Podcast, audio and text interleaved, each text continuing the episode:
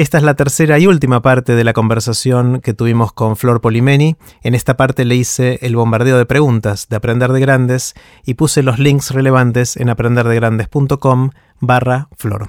Con ustedes, Flor. Flor, tengo ganas de hacerte muchas preguntas puntuales, preguntas cortitas. Eh, tomate, obviamente, en cada una el tiempo que vos quieras para, responder. Dispará, como dice la, Sí, la pregunta es corta, la respuesta no necesariamente. Eh, la primera es, eh, supongamos que hay un señor, un científico, que mm, inventa la máquina del tiempo, uno de mis sueños de toda la vida. Eh, es un científico brillante, pero es muy tacaño, es muy avaro. Eh, y viene y te ofrece hacer un solo viaje eh, por el tiempo, podés ir al año que quieras, al lugar que quieras, y es un viaje de ida y vuelta, es decir, vas a ir y vas a volver, vas a estar, pasar un tiempito ahí y después volvés. ¿Elegirías ir al futuro o al pasado? Al pasado. Al pasado, de una al pasado. Soy re vintage.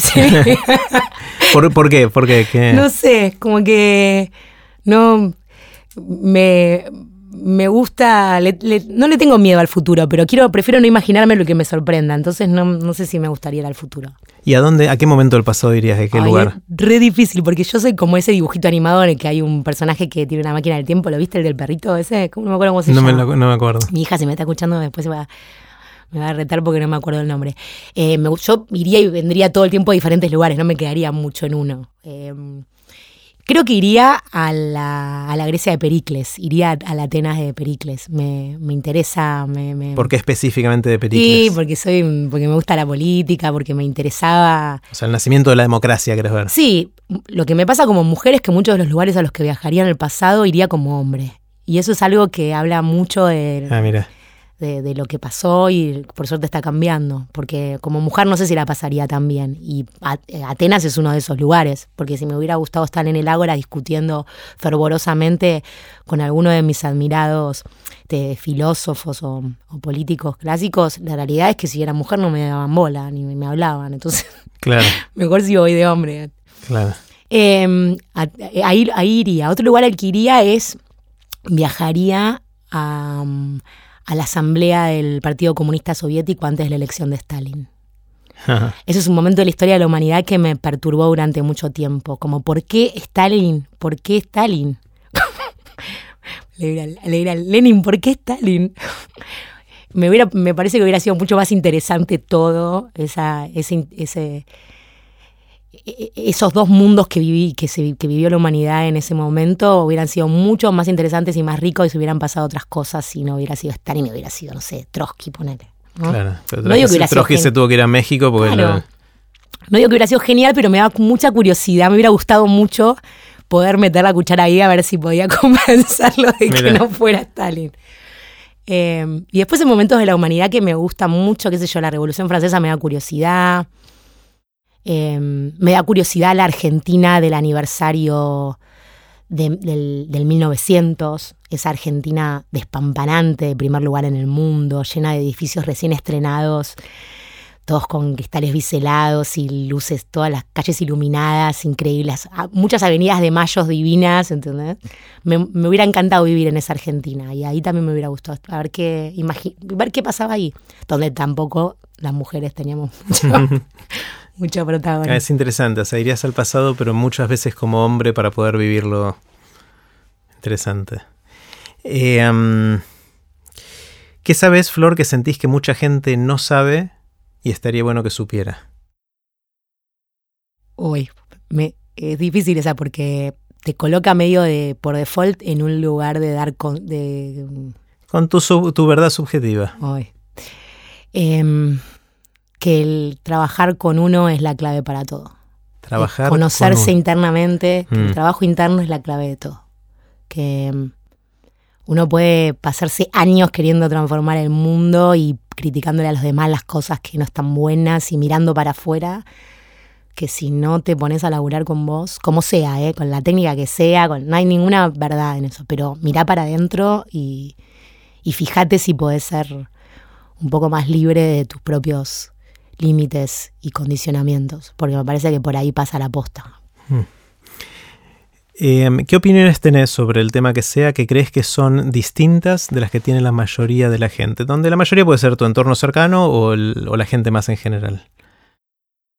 Hoy, un montón de cosas, qué sé yo, no sé, muchas personas...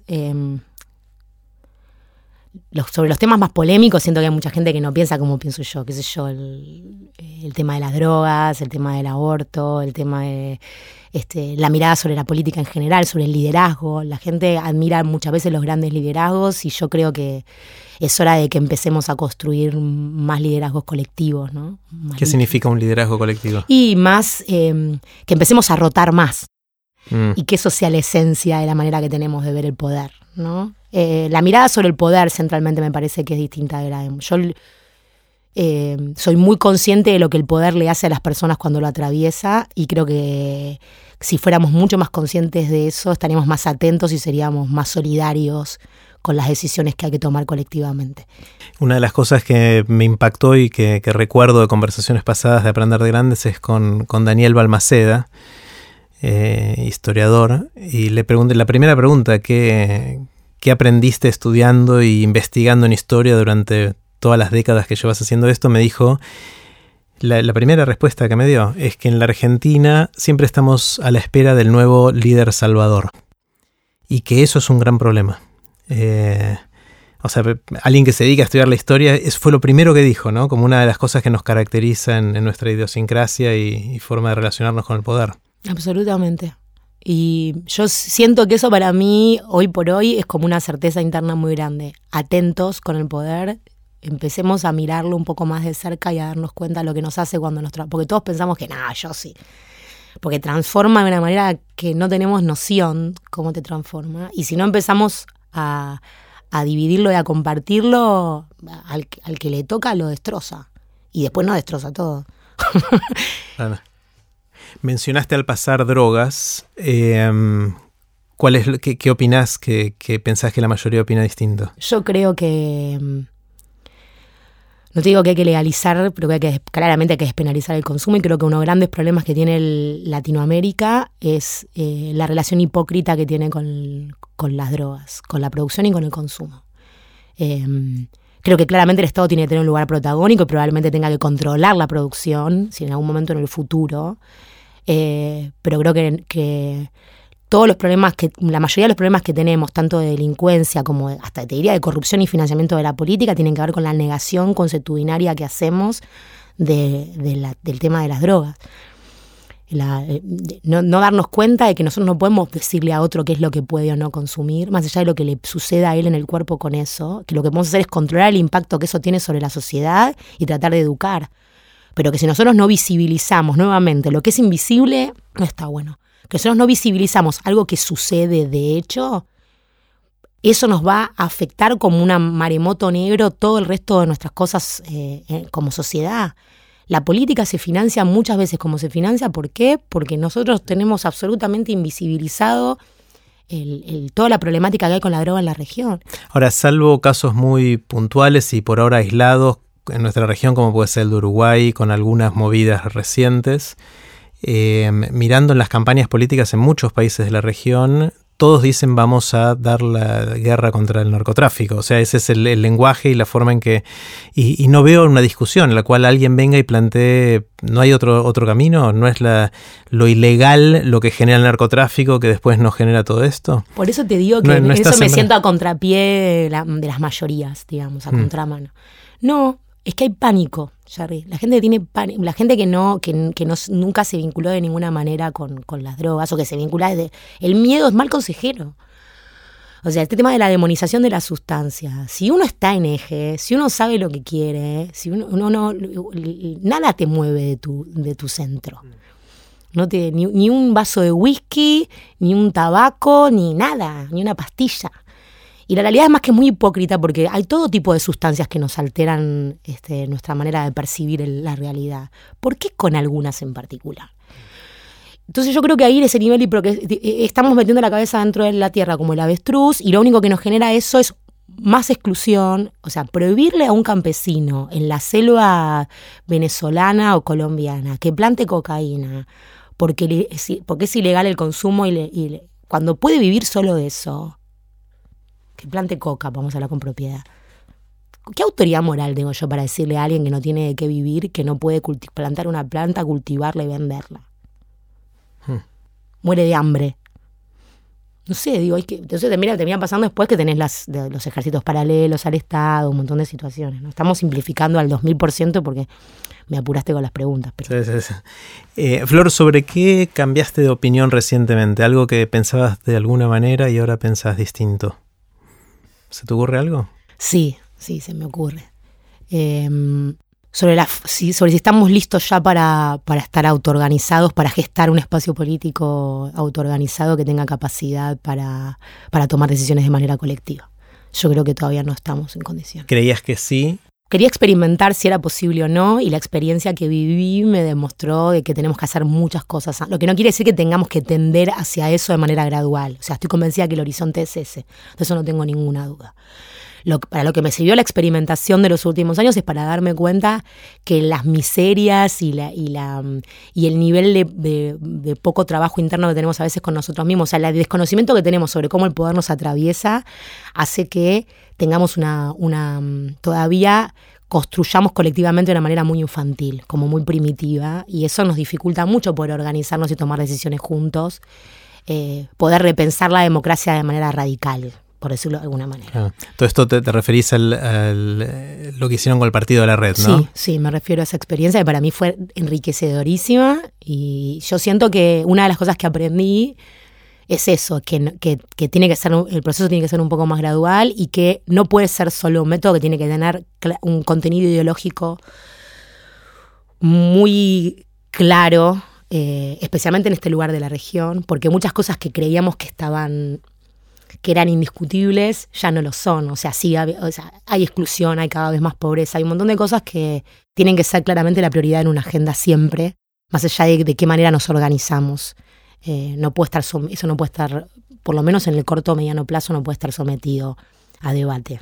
Claro, claro, porque la, idea de la plataforma, si la entendía bien o la entiendo bien, es un partido en el cual eh, los, eh, los ciudadanos estén opinando todo el tiempo y influyan en cómo sus representantes actúan en representación suya en las distintas instancias no, cada, no votando cada dos o cada cuatro años, sino siendo consultados en cada decisión importante. Es más, por ahí vamos. Yo creo que los ciudadanos tienen que ser consultados en cada decisión importante. Eh, lo que lo que no creo que tenga, no creo que pueda ser en todas de manera repentina. Creo que creo que tiene que ser gradual. Eh, y creo además que hay que, que, en paralelo tenemos que sentar a pensar, nos tenemos que sentar a pensar muchas cosas que son este, estructuralmente anteriores a eso. Em, a ver, ¿cómo, cómo, lo, cómo, te lo puedo, ¿cómo te lo puedo resumir? Porque ese es otro capítulo de charla. Sí, gigante. Enorme, enorme. Em, me di cuenta la motivación que nos lleva a tomar alguna de... O sea, que el nivel de manipulación al que todavía estamos expuestos es tan alto que aunque el método pueda garantizar que nosotros estemos tomando decisiones eh, libremente y en igualdad de condiciones con otros, el margen para que seamos manipulados es muy grande todavía, entonces tenemos que ser muy cuidadosos con la manera en la que lo implementamos.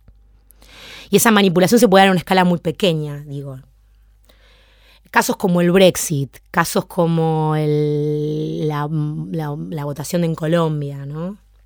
sobre el proceso de pacificación, a mí me convencen en que hay que profundizar el proceso de participación ciudadana, pero también me convencen en que tenemos que ser muy cuidadosos en cómo hacemos las preguntas y en qué marcos las hacemos. Que eso define más la respuesta que el método tenemos que profundizar mucho nuestro conocimiento sobre la manera en la que se plantean las preguntas y las maneras en las que, no, en las que nosotros respondemos y tenemos que estar mucho más conscientes del nivel de permeabilidad que tenemos frente a esas respuestas. Lo que no quiere decir que el sistema de organización y de representación que tenemos hoy para mí esté caduco. El tema es a dónde vamos. Claro. ¿Sí? Porque no que a mí no, a mí no me conformo, yo no quiero más liderazgo fuerte, no me gusta que me digan lo que tengo que hacer, no me gusta que otros decidan por mí, creo que todo eso nosotros lo tenemos que empezar a hacer nosotros mismos. El tema es cómo lo hacemos. O sea, no es que a mí el Brexit me está diciendo no le preguntemos más a la gente. A mí el Brexit me está diciendo, señores que toman decisiones, si le vamos a preguntar a la gente, tenemos un proceso largo de conocimiento e información sobre lo que estamos haciendo y no hagamos preguntas tramposas. también démonos un proceso sobre cómo va a ser la pregunta que vamos a hacer antes de hacerla. Es como muy complejo. Yo aprendí mucho, mucho en ese proceso y me paró en un lugar distinto de comprensión sobre los fenómenos políticos y el poder. Flor, ¿qué te sorprende? ¿Qué te asombra? ¿Qué son esas cosas que las ves y decís, wow? Eh, lo último que me asombró fue la Acrópolis. Mira. Eh, ¿Por qué? ¿No, ¿No, era más o menos lo que esperabas? No sé, hubo como algo de un orden que no tengo noción que pasó en el momento que la vi. Eh, hay obras de arte que me generan, que me yo me pongo, soy, soy del llanto fácil también. me alegro, es algo que, me pasa ahora, antes no me pasaba me asombra. Mm, me asombra el compromiso, me asombra la belleza, me asombran las, mm, me, asombran las experiencias colectivas. Yo vibro de una manera muy particular cuando hay mucha gente en una misma sintonía en un espacio físico, digamos, ¿no? Eh, creo que eso es una cosa antropológicamente medio sagrada, por decirlo. Como un recital por ejemplo, ¿no? Tiene que ser algo muy singular, pero me, eh, eh, yo siento ahí cosas que no siento en ningún otro lugar y que no pueden ser reproducidas de ninguna manera en laboratorio, por decírtelo.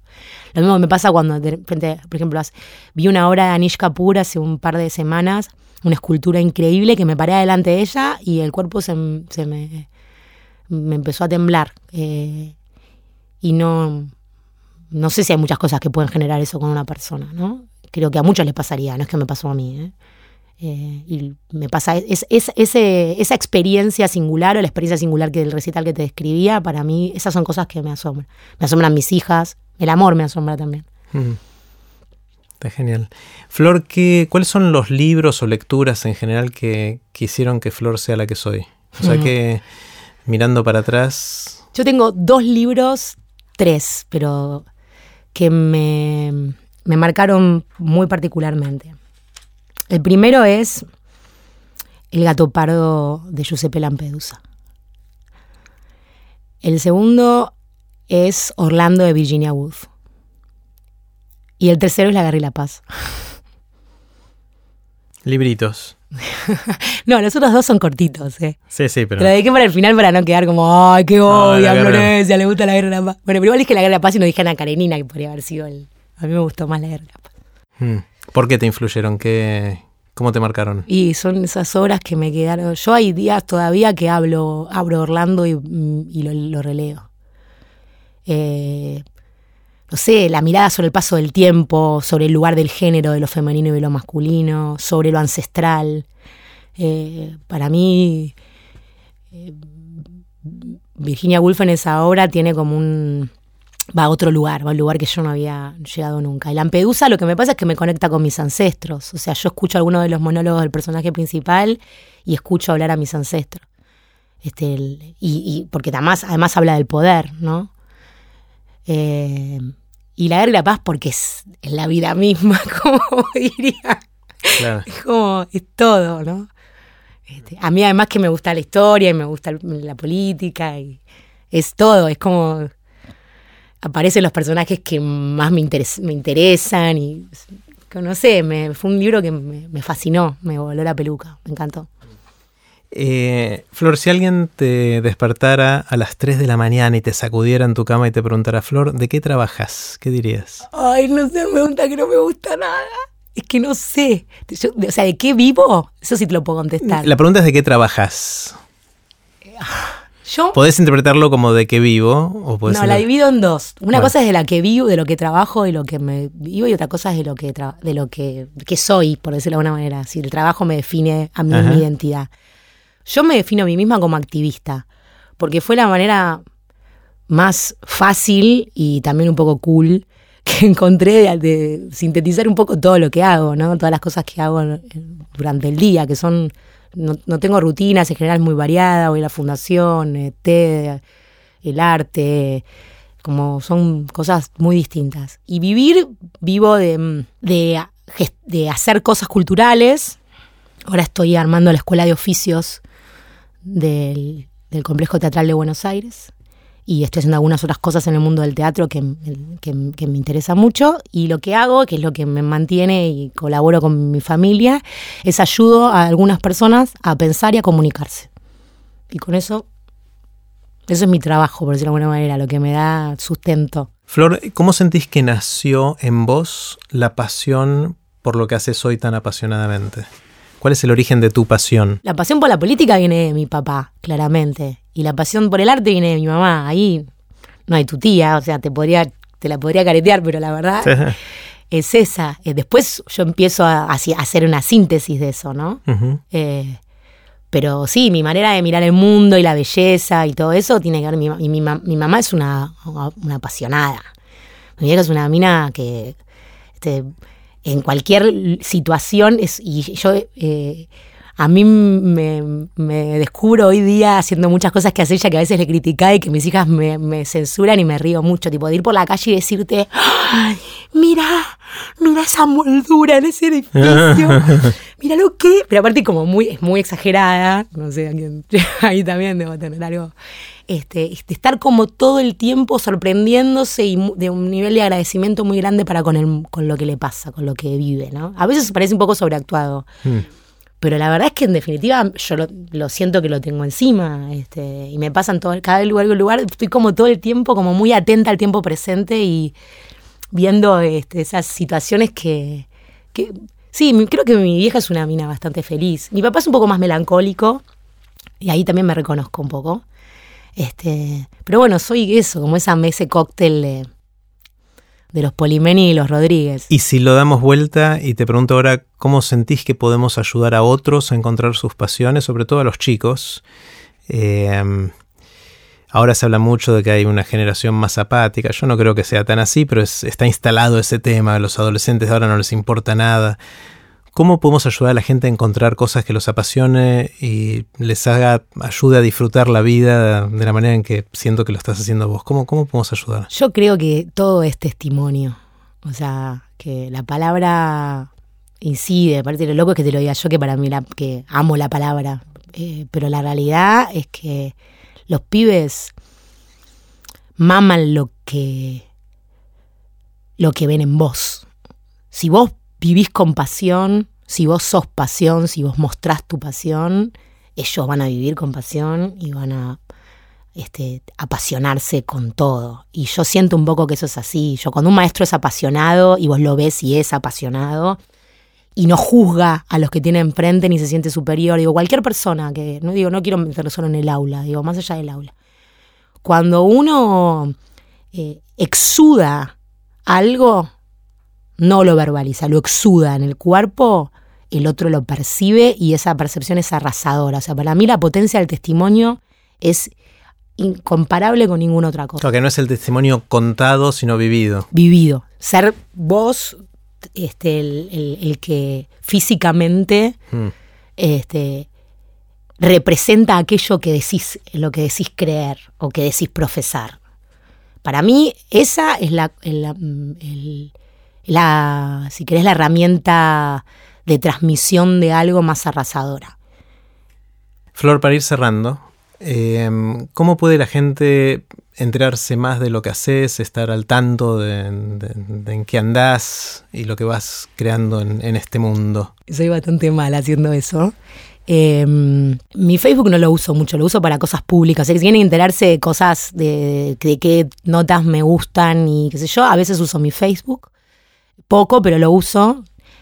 Twitter no uso. Tengo un Instagram en el que, este, que es Juicy Minerva.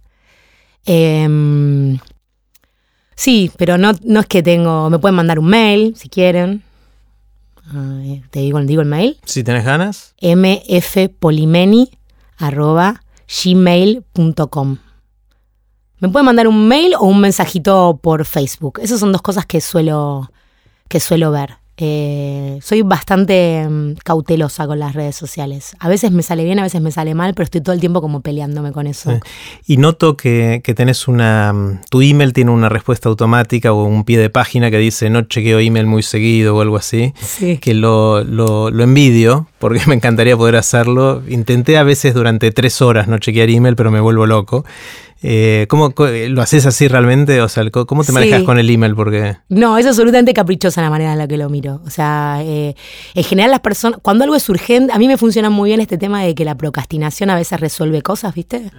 Eh, las personas que saben que necesitan hacer algo urgente conmigo y, ven que yo tengo un tiempo para contestar el mail y no llego, siempre se las ingenian para contactarme de otra manera y yo automáticamente voy al mail y lo respondo. Yo soy uno de esos. O sea, no es que soy abandónica, soy responsable, lo que pasa es que no dejo que la comunicación me invada en, una situación en la que, no, que yo no pueda controlar.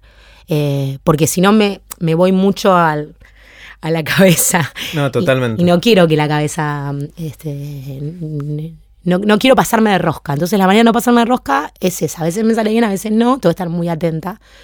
Pero suelo hacer eso. Y después cada tanto tengo la rutina agendada de mirar mails una vez por cada 3, 4 días. Y me lo agendo, yo sé que le dedico. Entonces los que son prioritarios los miro. Y los que no quedan ahí en la gatera hasta que en algún momento los pueda abordar.